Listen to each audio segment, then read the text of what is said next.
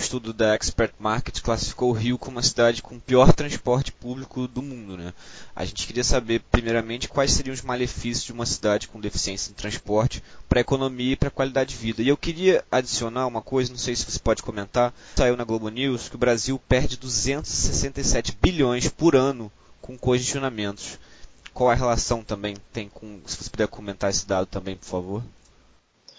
Então, acho que primeiro é, é, importante destacar que as cidades brasileiras elas cresceram ao redor uh, do, do, do, carro, né? Uh, elas, elas subsidiaram isso de, uma, de várias formas, né? Tanto abrindo novas vias, dando prioridade, digamos, pro, de passagem para o automóvel individual no espaço urbano, sendo que uh, em maioria dos casos, é, o, o transporte por, por, automóvel individual não passa de um terço dos deslocamentos feitos numa cidade, né? embora ocupem grande parte do espaço. Né? Então esse, esse é, o, é um dado né, o histórico que, que é um resultado desse, dessa forma de, de, de incentivo ao automóvel individual como principal né, ocupante né, do, do, do, espaço viário. É, e isso reflete, né, é, é, claro, como tu comentou, em, em congestionamento, né, não, não, há espaço. Se, se, todo mundo decidisse andar de carro na rua, né, não, não, haver, não haveria espaço suficiente para ninguém se movimentar, basicamente. É, já que ainda é, mais ou menos dois terços dos deslocamentos ainda são feitos a pé ou uh, em transporte público. Tá?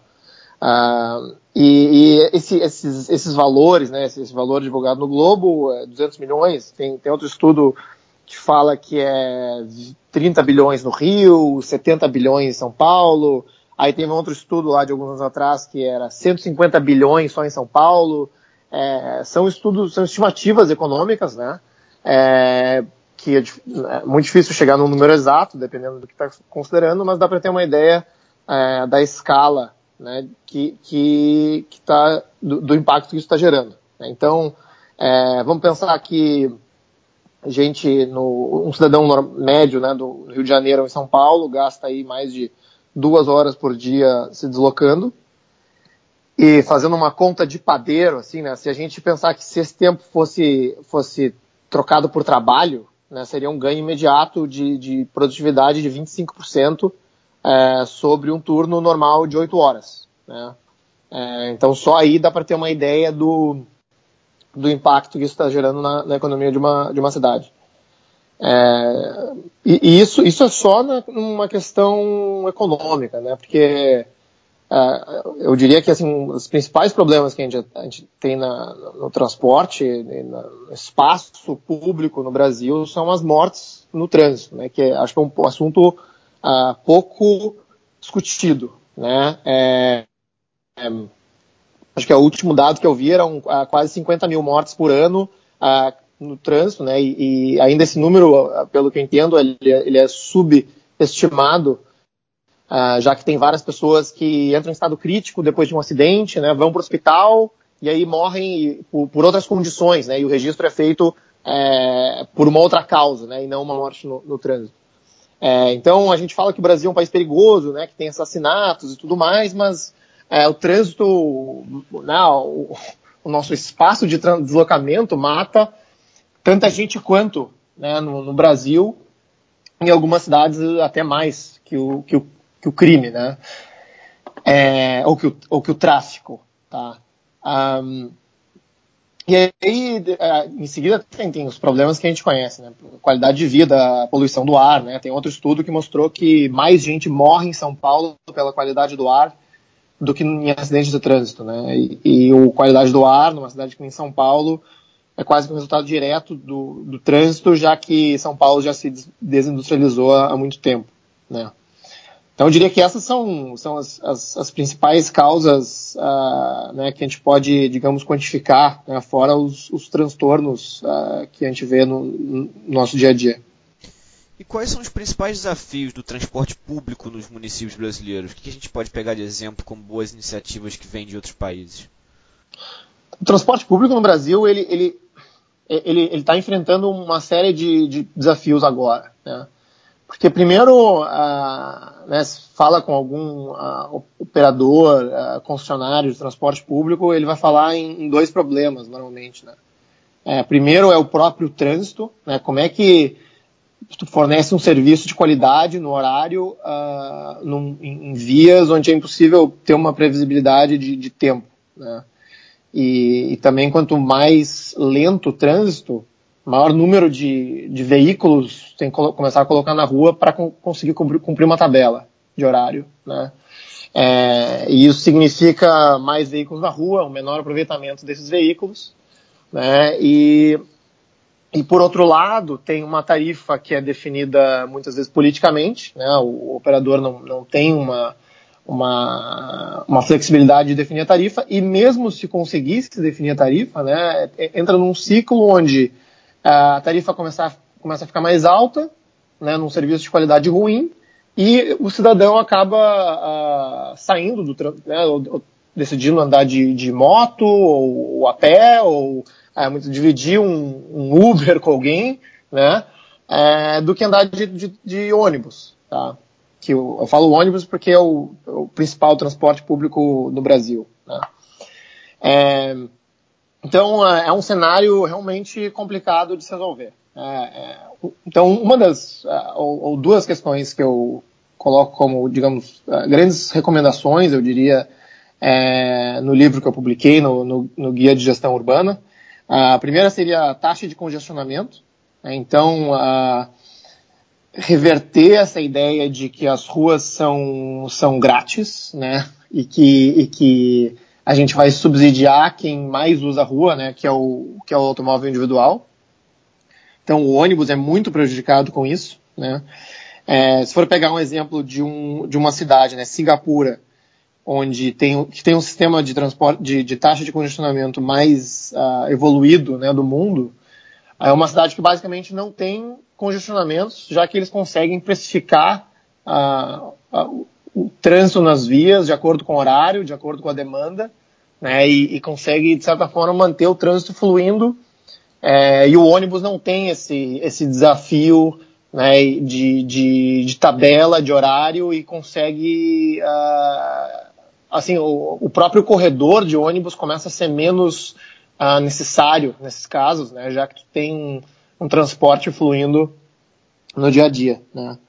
É, e outra questão é que eu acho que uh, eu gosto de mencionar, que, é um, que, eu, que eu acho que ainda é um tabu no Brasil, uh, que é o transporte alternativo. Né? O, uso, o uso das vans como um transporte coletivo de, de digamos, maior capilaridade uh, na, na cidade, né? Tu consegue chegar, fazer menos baldeações, né? mais rotas ponto a ponto, uh, compartilhando um veículo coletivo, né? A preços acessíveis, e que, e que no Brasil isso acredito que virou um, um tabu, né? Ah, em grande parte, eu acredito, ah, pelo, pelo lobby né, dos operadores de, de transporte público. Né? Ah, quando eles, quando esses, esses sistemas de, de vans, né, a partir de, de pequenos empreendedores começaram a surgir no Brasil, principalmente nos anos, nos anos 80, houve um movimento muito forte organizado para tentar banir né, esses, esses pequenos veículos uh, para que esses operadores maiores pudessem ter o controle do sistema da cidade como um todo. Né?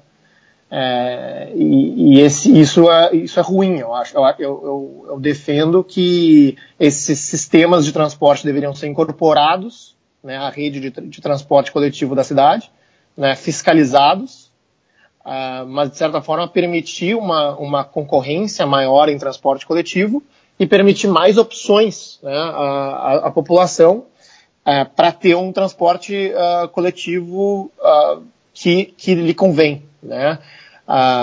eu pessoalmente acho que esse, essa, essa vontade de sempre é, forçar o passageiro do, do, do ônibus a, a, a, fazer baldeação é terrível, né, pensando no usuário ah, pode gerar eficiências né, em termos de, de otimização logística quando a gente pensa que a gente está movimentando pacotes. Né? Então a gente manda tudo para um hub, né? e desse hub a gente manda os pacotes de um lugar para o outro, mas a gente esquece que gente não é pacote. Né? A gente, as, as pessoas se importam uh, bastante, normalmente, se for uh, perguntar para elas é, se elas vão ter que fazer uma transferência no meio do, do caminho ou não. Né? Então, eu, eu, acredito muito em, em uh, criar políticas para permitir que as pessoas tenham alternativas mais diretas, talvez em veículos menores, mas ainda em transporte coletivo.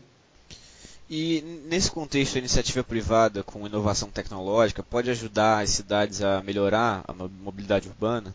É, então, a gente viu essa, essa, digamos, essa primeira geração né, de, de aplicativos de compartilhamento de, de veículos, né, como Uber, Cabify, é, que, que, eu acho que é, resolveram esse problema de, de assimetria de informação né, que existia uh, antes da gente ter os aplicativos. Né. Então, com o aplicativo é possível ver o, a avaliação do motorista, né, qual o veículo, é, quant, muitas vezes quantas corridas esse motorista já fez, né, se é homem, se é mulher, com uma foto do, do motorista, né. É, é, isso acho que uh, possibilitou, digamos, uma primeira geração de, de um serviço de transporte individual melhor, né, o mais acessível. É, e eu acho que essa inovação tecnológica está uh, ah, gradualmente migrando para um transporte coletivo. Né? Então, a gente já vê em, em, vários lugares do mundo, né? o, o, Uber Pool é uma primeira versão disso, né? que, é o, que é o Uber compartilhado com outros passageiros né? dentro do mesmo veículo. É, e, e, Uber lá fora né? já está experimentando com, com uh, sistemas onde o passageiro ainda tem que caminhar, ter uma parada virtual, né, e entrar no veículo para gerar ainda mais otimização de rota. É, e outras empresas já estão fazendo isso também, né? Tem uma empresa chamada Via que opera em Nova York, tem o, o desenvolvimento tecnológico em Israel que opera com esse mesmo conceito, né? E, e uma série de outras pequenas startups estão desenvolvendo esse, esse conceito para transporte coletivo, né? Ah, então, eu acho que, que esse é um, é um caminho interessante, assim, que é legal ficar acompanhando, né, que pode vir a, eventualmente, ser um grande complemento, né, no, no transporte coletivo de uma cidade uh, no momento que ganha, ganha escala. É, a moradia é um dos pontos relacionados à mobilidade urbana que você já destacou como importante. Quais seriam os desafios das, das cidades brasileiras em relação à moradia? O problema da, moradia é, é, é, escassez, né, em, em, grande parte, né. O déficit habitacional no Brasil é, é imenso, né. É, e, e o que eu normalmente repito é que o déficit habitacional é em áreas onde as pessoas realmente querem morar, né, principalmente no, nos centros urbanos, né, onde, onde a terra é cara. Né, o, o, o solo, o espaço urbano, né, a localização é que é cara e é que é um dos principais componentes de custo, né, o, quando, quando, se compra um imóvel, né. É, então, uh, um, uma das, um, dos, um, dos, principais motivos pelos quais isso acontece é uh, por causa da lei da oferta e demanda. Né? A lei da oferta e demanda, os centros urbanos têm uma demanda crescente, né? Cada vez mais gente quer estar tá nessas grandes cidades, nesses grandes centros de emprego, né? Que, que movimentam a economia. E, e, as grandes cidades têm essa, essa característica intrínseca, né? Elas, elas têm ganho de escala. E quanto maior uma cidade, maior o seu ganho de escala, né? Então ela é quase que um, é um efeito bola de neve, né? De, de atrair mais pessoas. E isso, e isso é da natureza da cidade. É, só que principalmente essas cidades mais uh, consolidadas, né, pega as, as, capitais brasileiras, uh, ou maioria das capitais brasileiras, elas têm um movimento forte uh, da população né, e, e da, das, da, das, políticas públicas de urbanismo de cada vez mais restringir a oferta. Né? Então, se pegar, por exemplo, o, o planejamento urbano, né, o, a, as leis que regulam o, o uso do solo numa cidade como Rio de Janeiro, né? Em muitos locais da cidade, embora a demanda tenha aumentado, essa, essa, essa oferta ou essas regulações diminuíram a capacidade uh, da cidade ofertar mais uh, espaço. Né? pega toda aquela região da, da zona sul do Rio de Janeiro, que tem, algum, tem vários prédios altos, né, uh, perto da praia, que provavelmente é um dos lugares onde, onde mais tem demanda né, por gente, é, a, mesmo aqueles prédios, né, os prédios mais altos da zona sul do Rio de Janeiro, não poderiam ser construídos hoje, né, uh, o, que é um, o que é um problema, né, e isso vai acabar afetando no preço de alguma forma, né, não é, um, é, é é uma coisa que a gente não, não escapa. Então, uh, eu, eu acredito muito na, na, na desregulamentação dessa construção do, do espaço privado. Né? A cidade uh, permitir que se construa mais né, para tornar a cidade mais acessível e se focar na gestão do espaço público. Né? Então, nessas coisas que a gente comentou antes. Né? na, no espaço das vias, né, na infraestrutura da cidade para permitir esse crescimento em, nas, nas, zonas que estão crescendo, né, focar em segurança, focar em qualidade de vida, focar na, na, nas praças, nos parques, né, e, e, permitir que a cidade tenha esse desenvolvimento, que crie mais espaço para as pessoas habitarem né, nos, nesse, nas áreas onde elas querem morar. E é isso que você chama de, de regulamentação do mercado imobiliário? Nesse sentido, sim, né? É, não é uma não é uma desregulamentação total, né? É, eu, eu, acho que uma forma de investir no espaço público é a cobrança da outorga, né? A outorga onerosa é para quem não é do meio, é, se tu quiser construir mais potencial construtivo no terreno, é, tu deve pagar uma, uma taxa, né? Uma, um, comprar, digamos, esse potencial construtivo para, digamos, cobrir os custos né, da, das externalidades que um, que um, grande empreendimento pode gerar ao seu redor. Né? Então, à medida que o, que o setor público cobra essas taxas a um preço que idealmente seria precificado no, no mercado, né, ou numa bolsa de, de, de outorga onerosa, é, o incorporador poderia né, é, construir ou, ou criar oferta imobiliária no tamanho que seja né, na região onde as, onde as pessoas gostariam de estar, né? e o setor público, pelo outro lado, ganhariam né, recursos a partir desse, desse, desse empreendimento para investir nessa área ou para investir em outras áreas da cidade que carecem de infraestrutura e investimento. E na sua opinião, o Brasil tem avançado em políticas públicas para minimizar esses problem os problemas né, da, de mobilidade urbana? E é, também queria, a gente queria saber o que, que é urgente, né? Está em eleições, o que, que é urgente para próximos governos, enfim, a gente sabe que enfim, é, a gente está elegendo agora presidente, né, e não, não prefeitos e tal. Mas que é, o que é pauta política para próximos governos e se a gente tem avançado nessas políticas públicas para minimizar esses problemas? Então, acho que uma, uma grande bandeira né, da, das últimas uh, gestões uh, foi o programa Minha Casa Minha Vida, né, na, na, área de moradia, uh, que, na minha opinião, apresentou uma, uma série de problemas. Né? É, eu, eu, vejo esse programa como uma, uma tentativa de olhar a moradia como um problema quantitativo, independente da localização, independente do, da qualidade. Né? Assim, bom, a gente vai entregar X milhões de casas, ou X milhões de moradias, não importa onde, não importa como a pessoa vai chegar, não importa se vai ter emprego, se vai ter transporte, vai ser casas. Né? Eu acho que essa é uma abordagem equivocada. Né? Como estava falando antes, eu acho que o problema da moradia é a moradia nos, nos, nos locais onde as pessoas querem morar efetivamente. Né? É, então, uh, esse programa era um, é um programa de, de crédito, é, essencialmente de crédito imobiliário, né?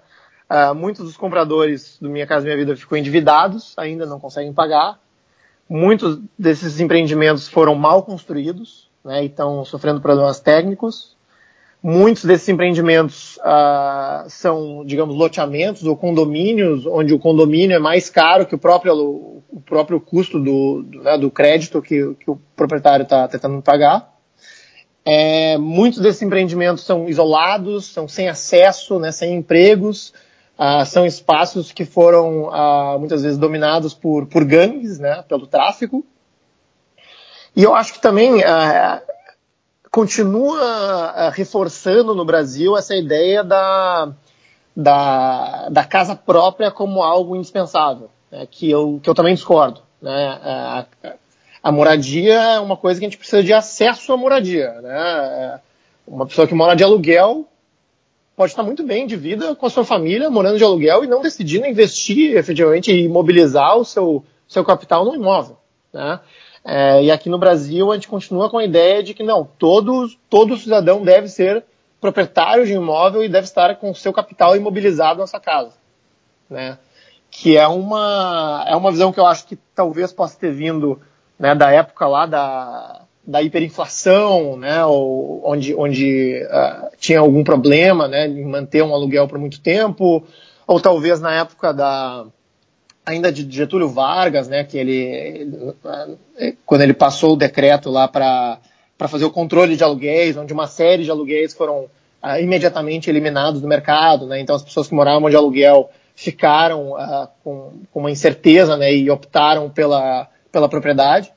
Mas eu acho que o cenário mudou hoje, né? Eu acho que hoje o aluguel acaba sendo uma alternativa viável é, de, de, acesso à moradia, né? A gente tem uma economia muito mais estável e uh, os programas de moradia podiam olhar para esse aspecto também, né? E não, não somente uh, a propriedade, né? Então, acho que uh, na questão da, da, da moradia, isso poderia ser revisto, né?